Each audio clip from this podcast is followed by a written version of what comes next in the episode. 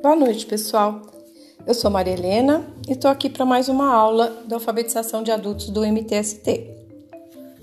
Você tem ouvido ou assistido aos noticiários? Observou que os indígenas brasileiros têm aparecido neles constantemente nas últimas semanas? Sabe por quê? Vamos falar um pouquinho sobre os povos indígenas do Brasil e depois sobre a ameaça que eles estão sofrendo. Diferente do que muitas pessoas pensam, ou até mesmo do que é ensinado na escola, não existe um só povo indígena, mas vários povos com costumes diferentes entre si. Para citar alguns: Chavante, Pataxó, Yanomami, Ticuna, Guarani, Guajajara. Já ouviu falar de algum deles? Esses povos vivem aqui no Brasil muito antes do Brasil ser descoberto por Portugal e se tornar uma colônia. Na verdade, eles são os reais donos do país. Mas quando os portugueses chegaram, Muitos indígenas foram mortos, escravizados ou enganados para que os brancos tivessem domínio das terras e de tudo que elas produzem. E não produzem pouco, né? Calcula-se que nesse tempo havia aqui de 3 a 5 milhões de indígenas e atualmente existem apenas 817 mil. Muitos vivem nas reservas, mas muitos outros também vivem em centros urbanos marginalizados, com pouco contato com sua cultura original. Temos muito a aprender com os indígenas naquilo que eles têm em comum entre os diferentes povos.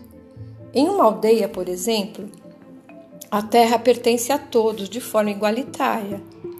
Todos precisam contribuir para a sustentação do povo e a manutenção da cultura. A produção do trabalho é coletiva e distribuída entre todos. A distribuição das ocas, que são as casas, e a organização do grupo para conversas é circular Dessa forma, todos se veem e ninguém tem um lugar de destaque. A natureza é parte de cada um e de todos. Retiram da terra estritamente o que precisam, sem necessidade de acúmulo.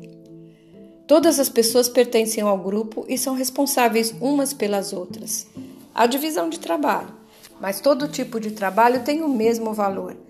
As crianças são respeitadas aprendem os costumes e recebem tarefas desde pequenas, de acordo com suas possibilidades.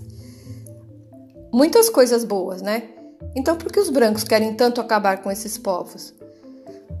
É uma longa história, mas vamos resumi-la para entender. Os indígenas sempre foram alvo de exterminação por parte dos brancos. Por isso, suas populações foram drasticamente diminuídas durante os 500 anos que vivemos. Mas, mesmo que em minoria, sempre houve quem os defendesse, e junto com eles foram realizados movimentos para a garantia de seus direitos. Isso aconteceu durante a escrita da Constituição de 1988, que é até hoje a nossa lei máxima. A Constituição garantiu o reconhecimento e os direitos dos povos indígenas, preservando totalmente sua cultura. Só que a vontade de tomar posse do que é deles nunca acabou. Durante a história, sempre apareceram tentativas de que isso acontecesse, mas depois da mesmo depois da aprovação da lei. Em 2007, o ex-deputado federal Homero Pereira apresentou esse projeto de lei 490 com a intenção de tirar o direito à terra aos povos que não, se, não têm comprovação de posse, flexibilizar contato dos brancos com os povos que ainda vivem isolados, permitir a exploração das terras inclusive proibir sua, sua ampliação. Por quê? Pela ganância de encontrar minérios, criar hidrelétricas, ampliar as, as plantações e a criação de gado, entre outros motivos, em nome de um falso progresso, da falsa ideia de necessidade de alimentação para todos, o agronegócio vai tomando conta do país, assim como as mineradoras e as grandes empreiteiras. O projeto de lei foi rejeitado várias vezes, mas principalmente pelo mal que ele causará aos povos indígenas, mas não só a eles. Nós também vamos perder muito se isso acontecer, porque entre todos que moram no país, os indígenas são os que preservam a terra e podem nos ensinar a fazê-lo, antes que seja tarde demais. Atualmente, com os interesses dos donos do agronegócio tomando cada vez mais força, tudo só tende a piorar. Por isso, o projeto de lei entrou novamente em pauta e foi aprovado, infelizmente. Os indígenas unidos organizaram uma manifestação em frente ao Congresso Nacional, mas foram violentamente atacados por policiais. E olha que eles só estavam tentando garantir a obediência à Constituição. Alguns estudiosos afirmam que a população brasileira é indiferente, não liga muito para as causas indígenas, e assim não os ajuda a preservar seus direitos que estão garantidos em lei. E você, o que acha disso tudo?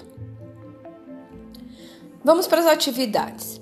Para a leitura, você vai exercitar lendo qualquer parágrafo do texto e mandando sua gravação para nós. Você escolhe o parágrafo. Em relação à escrita, para exercitá-la, escreva algumas palavras que usamos e que vêm das línguas indígenas: tapioca, abacaxi, açaí, amendoim, arapuca, jiboia, capivara, maracanã, entre muitas outras. Agora escreva uma frase com uma dessas palavras. Escreva o que você quiser. Por último, dê sua opinião. Grave e manda pra gente. E você, o que pensa de tudo isso? Acha que os indígenas devem continuar lutando para preservar seus direitos? Por quê?